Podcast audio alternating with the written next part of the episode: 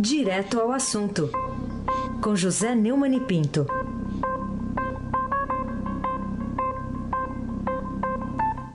Neumani, bom dia.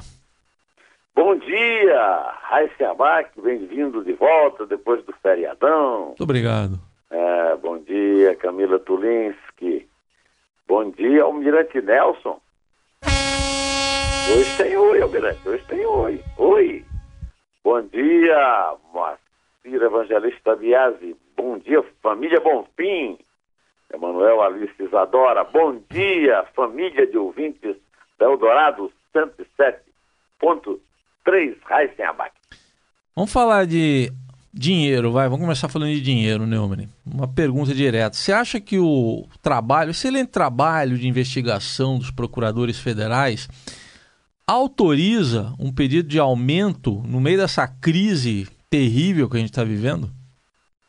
Em tempos de crise econômica e pesada recessão, os procuradores lançaram, anteontem, um documento criticando a falta de aumento salarial e pedindo aprovação de mais subsídios aos seus vencimentos, lá no, no, no seu olerite, né?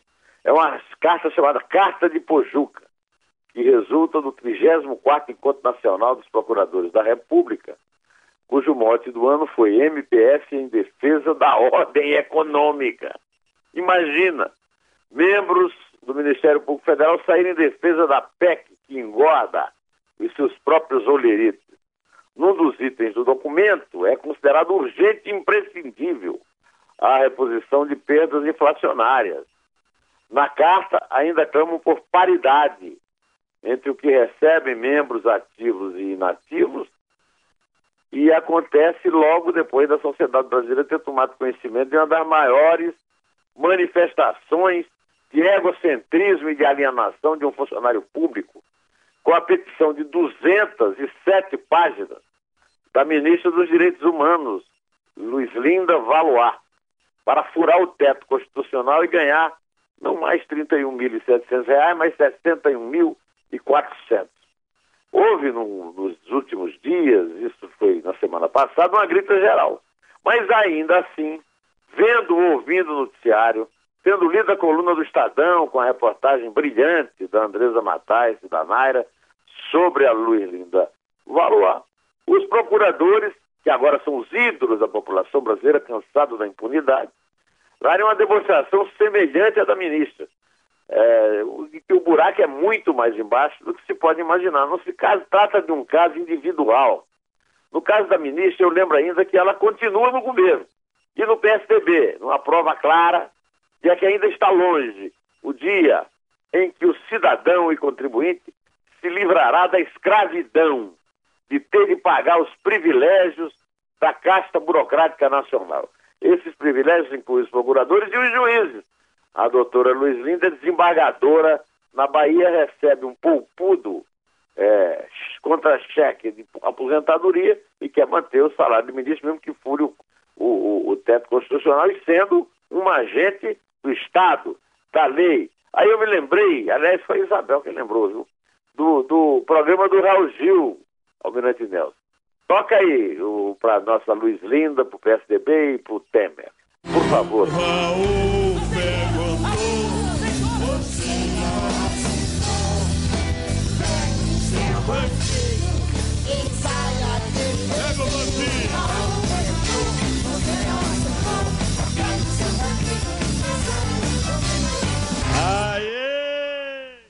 Muito bem. Mantenha aí o seu banquinho, Raíssen Abac. Passa a próxima. Vamos para a próxima aqui, vamos para a próxima. Ministra. É a. Oi, é a Oi. Eu fiquei impressionado, 207 páginas para pedir esse aumento salarial, né? E alegando que exerce trabalho escravo. É, pois é, trabalho, trabalho escravo que ela exerce como ministra dos direitos. É, custo com maquiagem, né? É, não Essas me coisas... acuse de ser racista, também sou negro. Não, eu sou um negro clarinho, mas Sim. sou negro. Tem, não, mas ela tem uma doença étnica, racial, afrodescendente, é. que é o, o é os, os, os, traços de anemia falciforme, meu amigo. Você já citou aqui. Einstein, abaque. Bom, mas ela recuou, então vamos em frente. Vamos em frente com a Oi, né? O, o Valor Econômico noticiou que acionistas da Oi protestam contra a decisão do Conselho da operadora. O que, que os levou a isso, Neumann? É depois Conselho de Administração da Oi divulgou comunicado ao mercado informando que tinha aprovado um plano de recuperação judicial da operadora, é o Plan Support Agreement, PSA, o Comitê Internacional de Bondholders, ou seja, os acionistas da Oi no exterior, é, esse comitê respondeu com uma nota em que afirma que a decisão constitui violação inaceitável dos padrões de governança corporativa. O, o comitê bateu duro. Disse que o Conselho de Administração tenta fazer a companhia refém, priorizando interesses de acionistas minoritários e conclama todas as partes envolvidas na elaboração do PSA para tentar desfazer essa manobra. Olha, vamos ouvir a nota. A nota diz o seguinte: as ações tomadas pelo Conselho de Administração da OISA constituem uma inaceitável violação dos padrões de governança cooperativa. Essas ações foram claramente adotadas na tentativa de fazer a companhia refém e forçar a aceitação de um plano cujo único objetivo é defender os interesses dos atuais acionistas minoritários, controladores, em detrimento de todos os demais agentes envolvidos e da própria companhia. O Comitê Internacional de Bondholders conclama todas as partes envolvidas a tomarem as ações necessárias para se fazer esta manobra, claramente ilegal, e dar prosseguimento aos esforços para aprovação de um plano que possa reunir o apoio de todos os interessados. Ao contrário dos procuradores da sua primeira pergunta, os chamados bondholders tem toda a razão seu Aliás, ainda nesse assunto, o mesmo jornal tinha dado na sexta-feira o, que o Nelson Tanuri disse à advogada-geral da União, a ministra Grace Mendonça, que vai apoiar o plano de recuperação apresentado pelo governo. E aí, dá para acreditar agora? É como se diz nas redes sociais, né? Só que não, né? Só que não. No sábado, o Lauro Jardim informou que Tanuri eu quero me dizer que é o seguinte, o Tanuri é o tal acionista minoritário. Ele não é minoritário não, rapaz, ele é super minoritário, ele tem 5% das ações da companhia e está fazendo o diabo. Segundo o Lauro Jardim, ele puxou o gatilho primeiro. O governo passou semanas ameaçando intervir na Oi.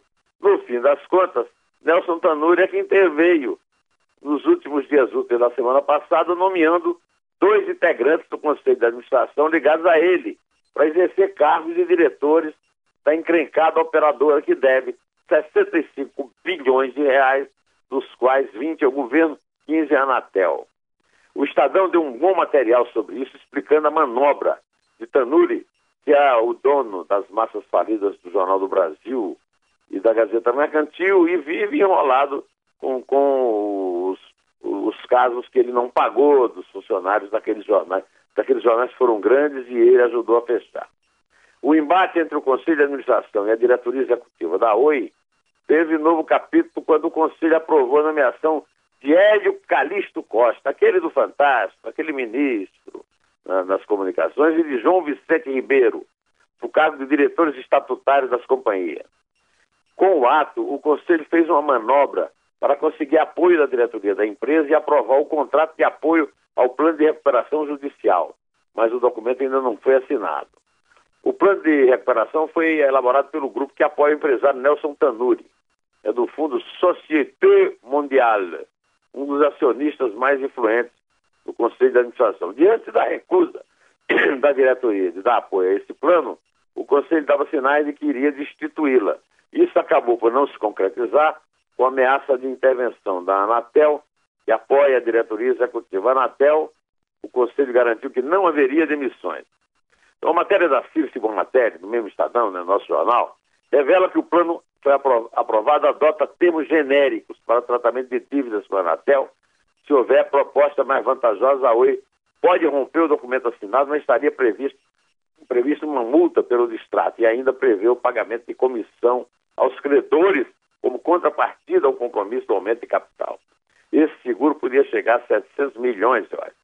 A Oi tem de um lado a turma do Tanuri, do outro os chineses que ofereceram 10 bilhões de dólares com condições. Os chineses entram com dinheiro, a União abre mão de seus direitos. Os credores, os credores são garfados e os acionistas ficam com parte do dinheiro colocado pelos chineses. Um negócio da China, para os chineses e para os acionistas. O certo, Raiz, é a Anatel intervém na Oi, vende os ativos para quem pagar mais e tiver capacidade de operar a empresa. Com produto de venda, a Anatel paga o que a Oi deve à União. Com o que sobrar, paga os credores. E por último, se sobrar, paga os acionistas. Eles que fizeram o rombo, eles que paguem a conta. Aí sem abaixo. Muito bem. Cada vez que você fala da Oi, eu só vejo o dinheiro do contribuinte nosso dando tchau. Cada vez mais parece isso, viu? Que, é, que é hello, essa... goodbye, o é. Ô Neumann, vamos falar de um caso, mais uma vez, trágico, né? De 26 pessoas que foram assassinadas a tiros ontem durante um culto dominical em uma igreja batista no Texas. Esse novo atentado aí, de lobo solitário contra inocentes, aleatoriamente reunidos, demonstra que os Estados Unidos, sobre, sobre a gestão aí do Trump, eles não estão imunes a isso, pelo jeito, não, né? Cláudia Trevisan, que é a correspondente do Estadão lá nos Estados Unidos, foi o mais grave ataque do tipo no estado do Texas. E o quinto com o maior número de vítimas da história dos Estados Unidos. O crime aconteceu 36 dias depois do maior massacre a tiros do país, deixou 58 mortos naquele show lá em, no Festival de Rock de Country, lá em Las Vegas. Na ocasião, foi o aposentado Stephen Paddock que abriu fogo contra a multidão, né? Ah, as vítimas frequentavam a primeira igreja batista de Sutherland Springs, uma comunidade de 640 habitantes a 50 quilômetros de San Antônio, cidade importante lá do Texas. O número de mortes representa 4% da população local. É um absurdo. Outras 20 pessoas estão em hospitais da região com ferimentos da, de distinta gravidade. Segundo a polícia, a idade dos mortos varia de 5 há 72 anos. Quando eu comentei aqui o atentado contra a ciclovia em Nova York, critiquei duramente a reação que considerei estúpida do presidente Donald Trump, reforçando a ideia de que o melhor caminho para combater o terrorismo é a talação, olho por olho, dente por dente da Bíblia, a lei de talião.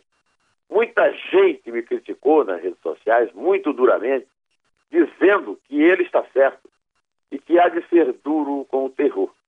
É claro que há que ser duro contra o terror, Raíssa, mas não ser duro de forma indiscriminada contra todos os cidadãos muçulmanos, porque o terror tem uma inspiração fundamentalista muçulmana.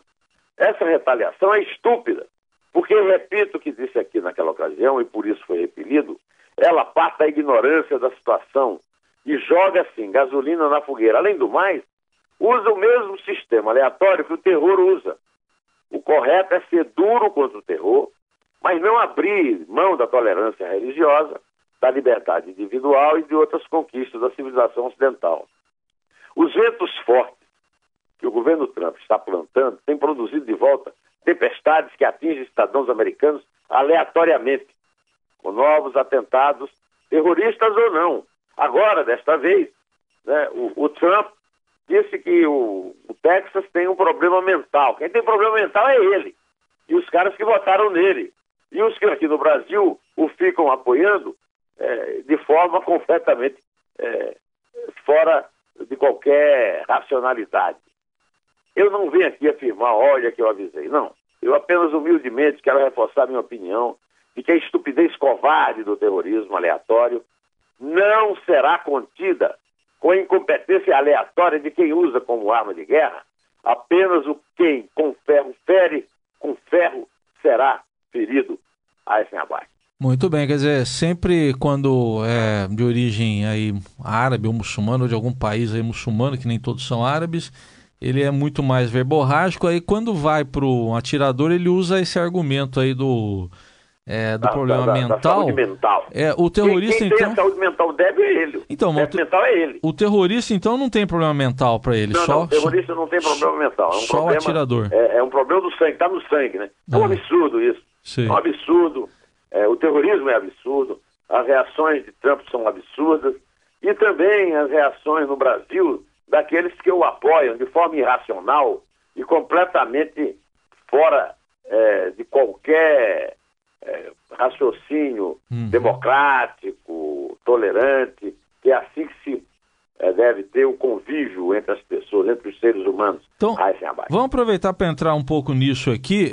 O que, que dá para tirar de lição aqui para nossa realidade política, que é a brasileira, nesse momento crítico conturbado com esse episódio aí do atentado nos Estados Unidos? É, é, é, é eu concordo com você. Essa é uma excelente oportunidade para nós discutirmos a onda de direita radical que está tomando conta da, polícia, da política brasileira como nunca antes tinha acontecido. Ontem eu assisti um debate no programa Painel do William Vac, em que o, o, o professor Roberto Romano até lembrou os integralistas, mas eu acho, eu concordo no caso com outro debatedor, o, o Luiz Sérgio Henrique, né, que é o responsável pela tradução da obra de Gramsci no Brasil. Gramsci é o grande apontado como intelectual que espalhou né, o marxismo, o leninismo no Brasil. Né? Eu acho que o, o Luiz Sérgio está tá certo.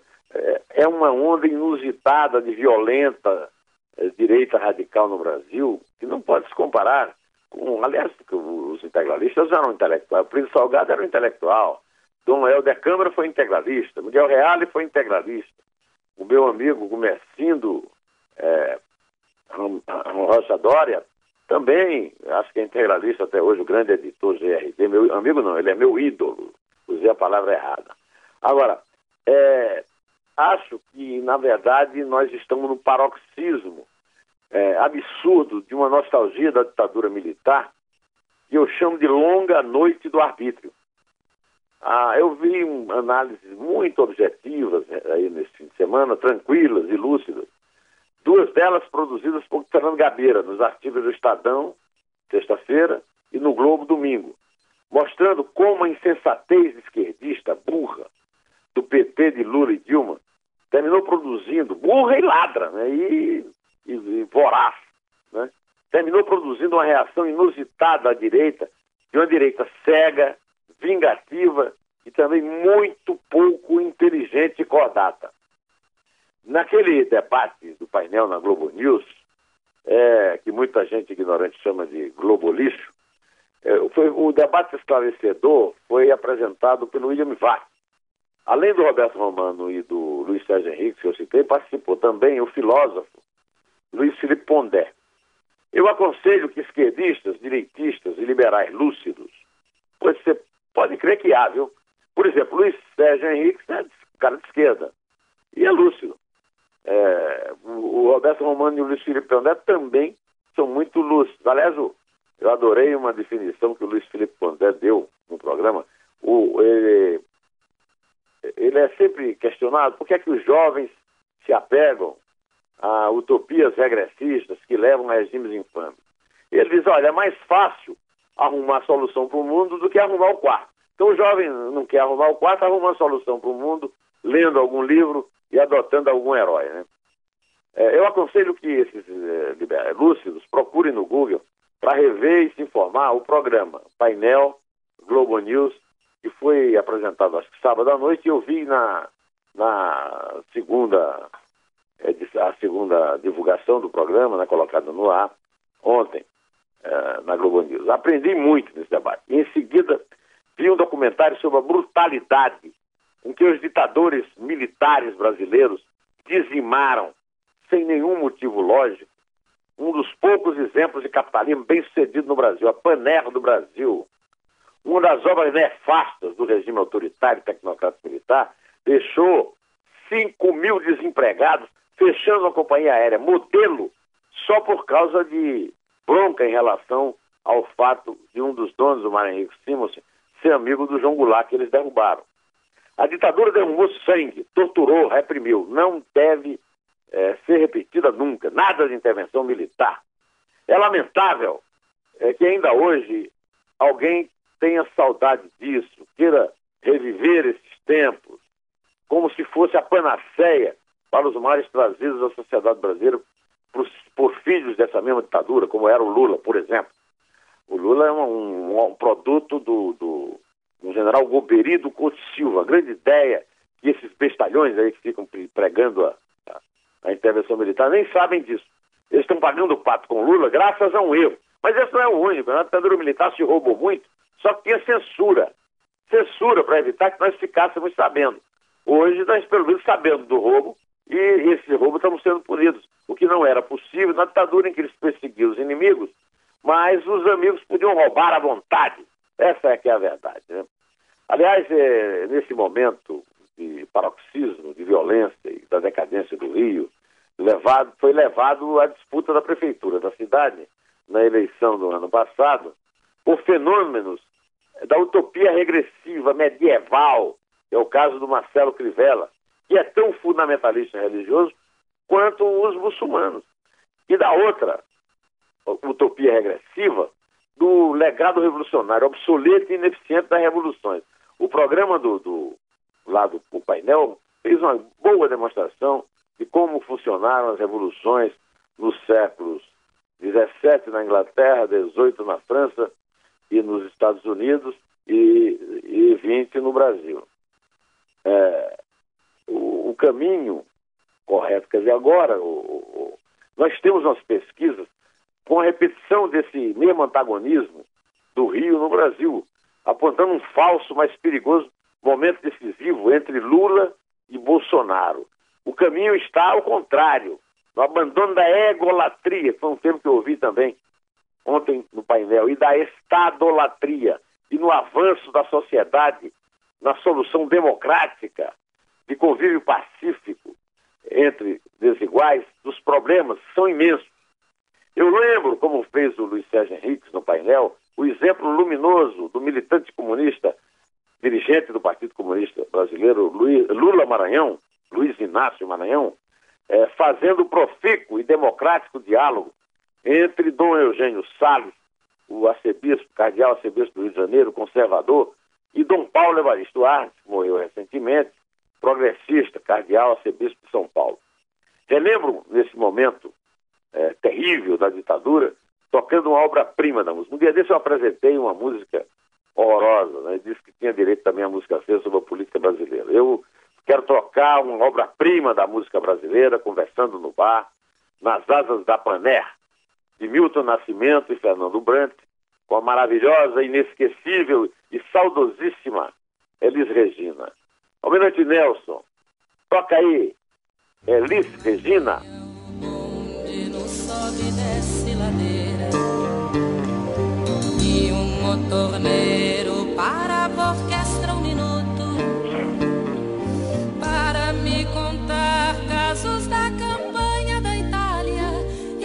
tiro que ele não levou. Levei um susto imenso nas asas da pané. Descobri que as coisas mudam e que tudo é pequeno nas asas da pané. Lá vai menino xingando padre e pedra. E lá vai menino lambendo podre em homenagem ao título do Corinthians, vai se Vamos lá. Três gols do Palmeiras, três gols do Grêmio no Flamengo. Isso. Comece a contar por três. Você tem alguma reclamação de arbitragem também ou não? Tá não, tranquilo. reclamação não. O, o papito amigo só pro Corinthians. Só pro Corinthians. O, o Romero impedido só no Corinthians. Eu tenho uma reclamação sobre o, o camarada vir lá da Colômbia para escalar um débil mental como esse Pará. O cara faz um gol contra o Vasco, entrega o gol é, e, e, o Rafael Vaz, que todo jogo entrega um gol. É, é impossível o Flamengo é, é, é ganhar jogo com, com Pará e, e, e Rafael Vaz. Então, para você. Ao Palmeiras, o juiz deu uma mãozinha, né? Para você, então, o Flamengo tem que parar com o Pará, é isso? Isso aí. Tá bom. E, vamos nós começar com o 3. É 3. É 2. É 1. Um. Em pé.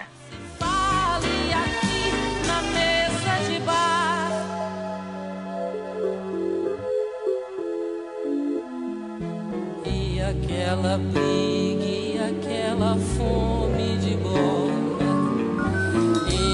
aquele tango e aquela dama da noite. E aquela mancha e a fala oculta